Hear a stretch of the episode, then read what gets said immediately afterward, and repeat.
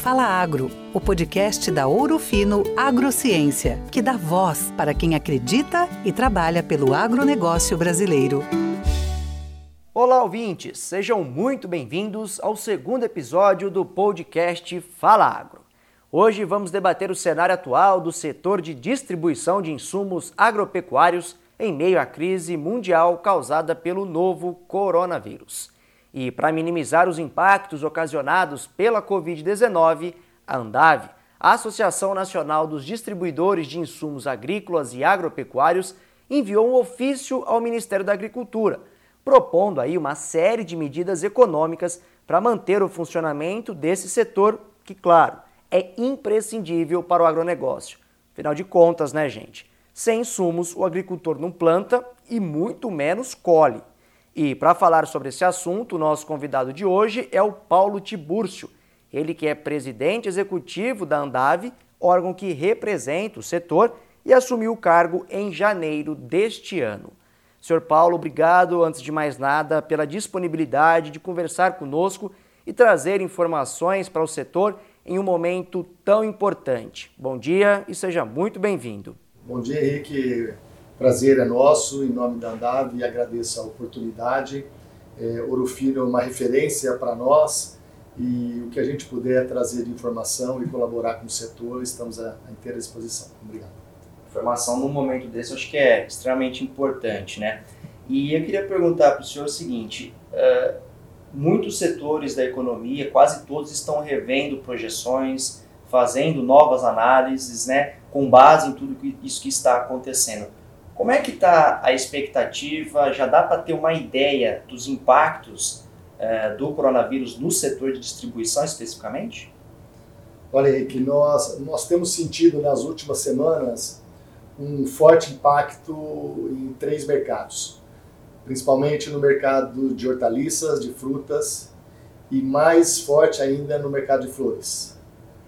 Porém, em outros mercados, como cereais, o mercado está rodando normal, e notícias boas é que, inclusive, a safrinha de 21 na área de cerrado brasileiro já está sendo comercializada. Então, dividimos três mercados que apresentam preocupações nesse momento e o mercado de cereais que continua rodando livremente. O senhor disse então que três setores, vamos dizer assim, dentro do segmento de distribuição estão sentindo mais os efeitos dessa crise. E o que, que a Andave tem feito junto aos órgãos estaduais e federais para pleitear ajuda para esses setores que são extremamente importantes para a economia brasileira?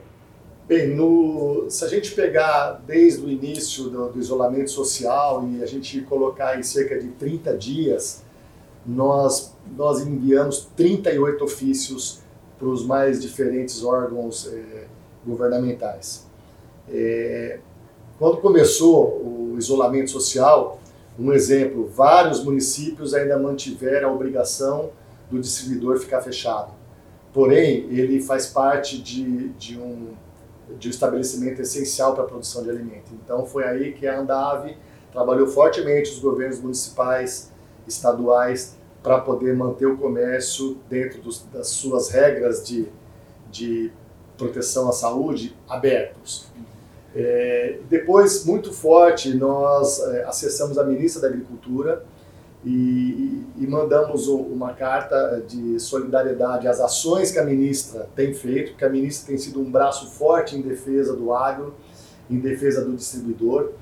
E nós reforçamos o agradecimento a todas as ações que a ministra vem fazendo e pedimos também é, algum, alguns itens nós é, um dos itens que, que a gente trabalhou muito forte e vinha trabalhando já desde o ano passado era a prorrogação do, do ICMS. E isso foi conquistado, então nós estamos aí por mais um período até o final desse ano é, livres da taxação de ICMS.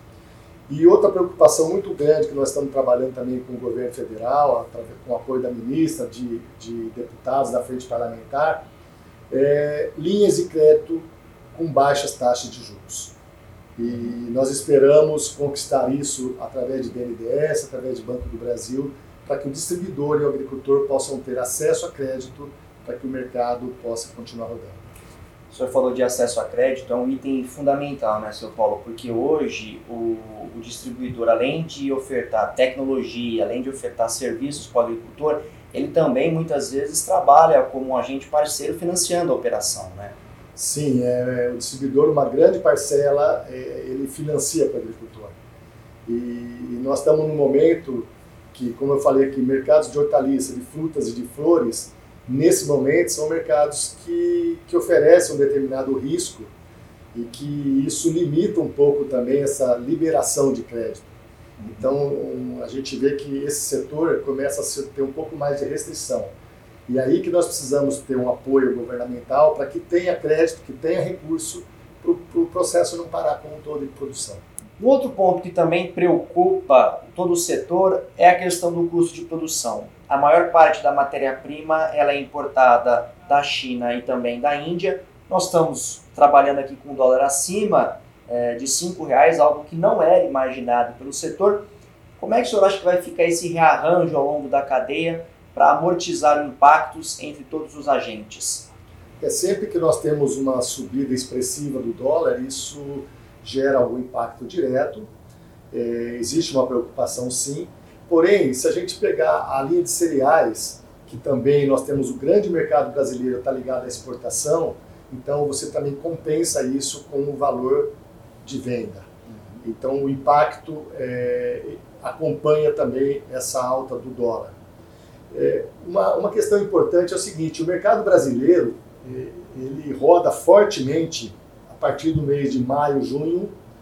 É, as demandas começam no mês de agosto e esse mercado roda então aí até novembro, mais ou menos assim, que é onde nós temos a grande safra brasileira. Como o dólar teve uma reação antes desse período, é, é possível o distribuidor e todo o processo como um todo, o agricultor e a indústria, se preparar para isso. Uhum. Tá? Pior seria se essa, esse aumento de dólar nos pegasse no meio de uma grande demanda. Uhum. Então, o Brasil ainda tem um, um, momento favorável que a gente tem que enxergar com otimismo, que o mer grande mercado roda, então, de vendas na área de defensivo de maio a outubro, novembro. Então, é possível a gente se preparar e analisar mercado para ver o que, que pode sobrar de retorno. Um outro ponto importante nesse segmento é a logística. Por enquanto está funcionando, aparentemente estamos tendo um fluxo até normalizado na questão de distribuição de produtos agropecuários, mas é um ponto de preocupação para andar?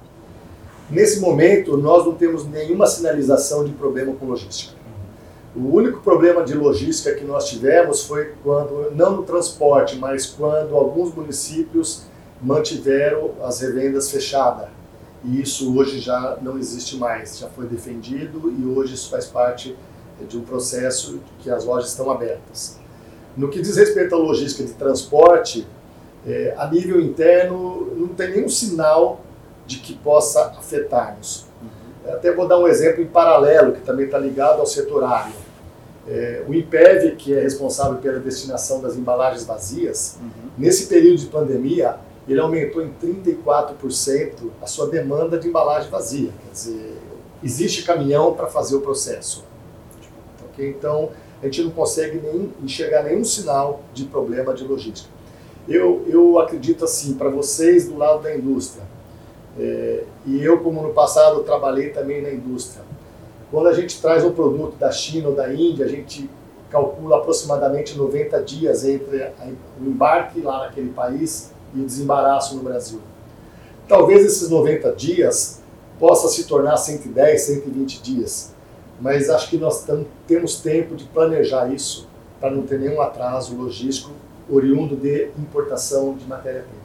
Nós observamos nos últimos anos um processo de transformação digital das empresas que vem aí uh, intensificando cada vez mais a digitalização de produtos e também de serviços de atendimento. Como é que o senhor acha que isso deve ficar durante e pós essa crise? Devemos ter uma intensificação desses serviços e pensando um pouco também no lado da questão da rastreabilidade, da segurança sanitária. Como é que fica esse ponto? Deve ser também mais intensificado por parte das empresas? Sem dúvida, que quem não entrar no processo, quem não acelerar o processo de digitalização, vai ficar para trás. E a gente, a recomendação da Andave é, é acelere seus processos. Nós estamos agora num momento, já que muito trabalho home office, muito trabalho interno, o, momento que a Andave recomenda é vamos arrumar a casa. É, arrumar a casa significa, inclusive, vamos é, nos adequar, nos ajustar no que diz no sistema digital. Essa é uma tendência que não tem volta. É, muitos distribuidores que começaram a acelerar, antecipar o seu processo de digitalização, é, encontraram algumas dificuldades, porque aquela velocidade de internet que a gente achava que era boa, muitas vezes não atende o processo. Então, assim, muita gente. Estrutura já... é fundamental, né? Sim, então a parte estrutural é fundamental. Então a gente vê isso como é, um processo que não tem volta e todo mundo já está antecipando. Você falou de rastreabilidade e eu, a gente liga a rastreabilidade muito ao processo de sanidade. É, essa crise, é, o histórico dela, muito cita-se que ela é oriunda de um problema de sanidade animal. Uhum. E a Andave acredita muito que o Brasil vai ser mais uma vez a bola da vez para a produção de alimentos, é, seja animal, seja vegetal. E sanidade é o processo que nós vamos ter que trabalhar muito. E sanidade vem junto com rastreabilidade, que vem junto com o problema de, com a questão digital. Então uma coisa está amarrada à outra e nós temos que caminhar junto com sanidade, com rastreabilidade e com sistema digital. Isso faz parte. Falamos sobre duas tendências é, a gente também observou ao longo dos últimos anos a entrada de grandes grupos nesse setor, fazendo aquisições, grupos internacionais fazendo aquisições é, no setor de distribuição. Senhor acha que isso pode se intensificar com a crise ou deve seguir o curso natural que já vinha acontecendo?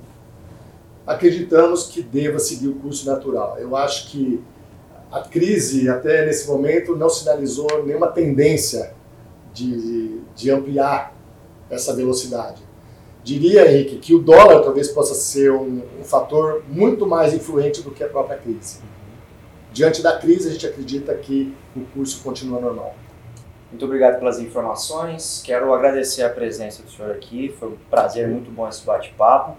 Desejar sorte, o senhor que assumiu a presidência do, do Conselho da Andave esse ano. Desejar muita sorte aí, num ano de muitos desafios, mas com certeza de, também de muitas oportunidades. Obrigado.